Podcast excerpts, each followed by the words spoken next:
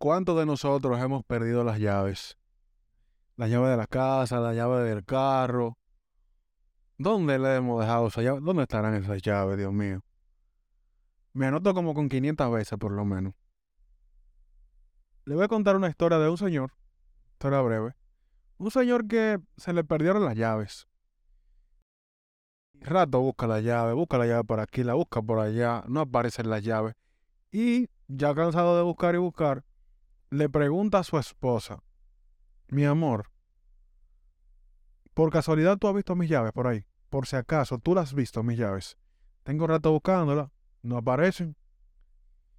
Y nada, ellos empiezan a buscar las llaves juntos. Y en una, a la señora se le ocurre la maravillosa idea de preguntarle, mi amor, pero tú te revisaste los bolsillos. Tú te revisaste los bolsillos. Y este señor, usted sabrá cómo se habrá puesto. Cuando se supone que esto es como que lo primero que uno haría, en verdad revisarse las llaves, o sea, revisarse los bolsillos. Dios mío, oye, que la llave. En fin. Eh, y él, aunque se enojó, sí, se enojó. O sea, no le dijo nada a la mujer, pero él dijo, pero esta mujer tiene mínimo que ser loca. y la cosa es que él se revisa los bolsillos y cuando se revisa los bolsillos, no encuentra llave por parte. Pero hay un bolsillito, hay un bolsillito chiquito. En que siempre lo ponen como en el lado derecho, en la parte de adelante.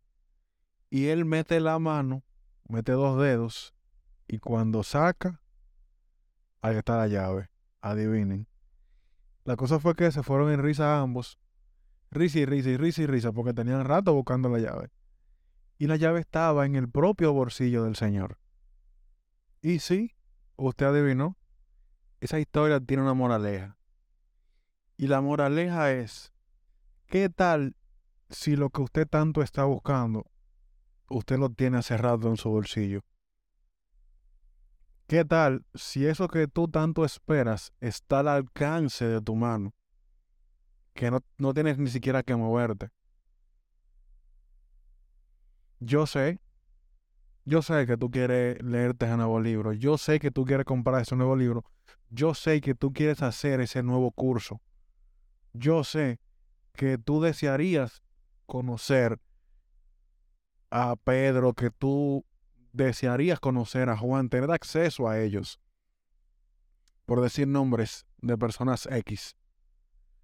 Pero ¿qué tal si hace rato que tú tienes en tu propio contacto, en tu propia agenda telefónica, el teléfono de las personas que tú necesitas para tú empezar a tener éxito en eso que tú quieres empezar o que estás trabajando ya. ¿Qué tal si ya tú tienes el conocimiento de los libros que tú has leído previamente, pero como tú quieres leer nuevos libros, como tú quieres hacer ese nuevo curso, te pregunto ahora, ¿ya tú le sacaste beneficio a los cursos que tú has hecho? ¿Ya tú le sacaste beneficio a los libros que tú te has leído? De verdad, tú se los sacaste. Porque si es así, te comprendo. Siempre es bueno educarse. Soy un curioso empedernido. Ahora mismo lo que estoy haciendo es consumir y consumir y consumir contenido. Pero ¿qué tal si hace rato que el contenido que yo estoy buscando está en mi cerebro ya para yo ser exitoso. Pero como estoy tan entretenido pensando en cosas nuevas, no me detengo a pensar en lo que ya tengo en mi bolsillo, en el conocimiento que ya tengo. Porque no nos confundamos.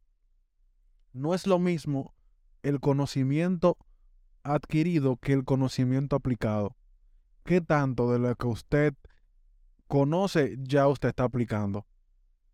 Y más, si usted no es un super genio, de esos que te agarran un libro y pueden aprenderse hasta el prefacio, si usted no es de eso, si usted es un mortal y humano como lo soy yo, permítale hablarle un poco sobre lo que es la escala de aprendizaje de, de Edgar Dale, lo que él llama la pirámide de aprendizaje.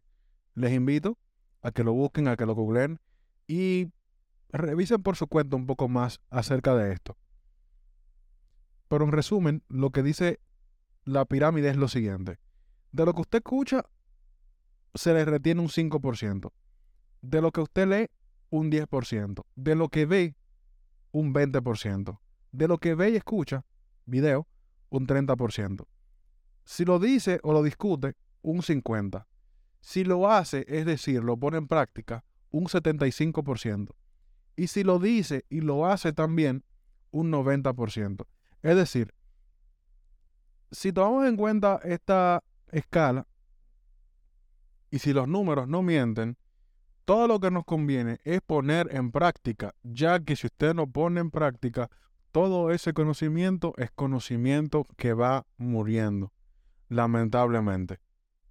Y no simplemente se detenga a pensar en los conocimientos que ya usted tiene, en los libros que ya usted leyó, en los videos que vio, en el contenido que consumió, en los seminarios a los que asistió, no en el que quiere ir, en el que ya usted asistió.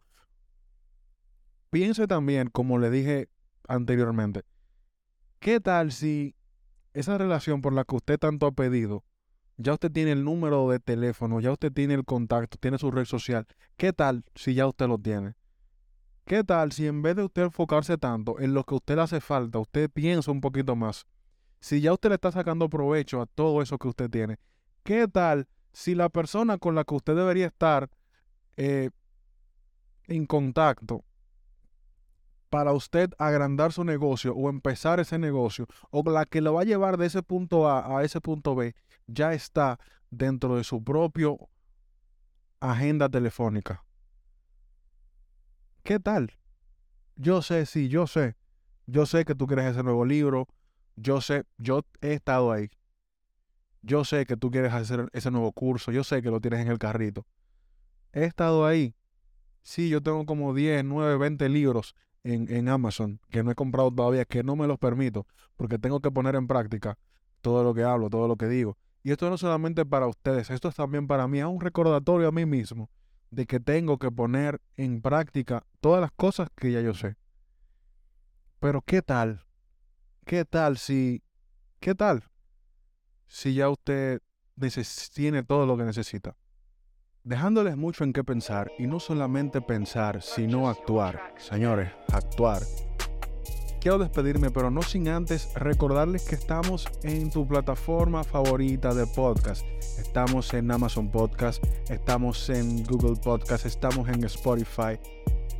Estamos también en redes sociales como ¿Qué tú piensas EP? Vayan ahora mismo, síganos, comenten, déjennos saber qué les parece nuestro contenido. También búsquenos en YouTube, estamos ya subiendo mucho contenido en YouTube. Así que nos vemos en otra entrega. Esto es ¿Qué tú piensas? Tu podcast favorito.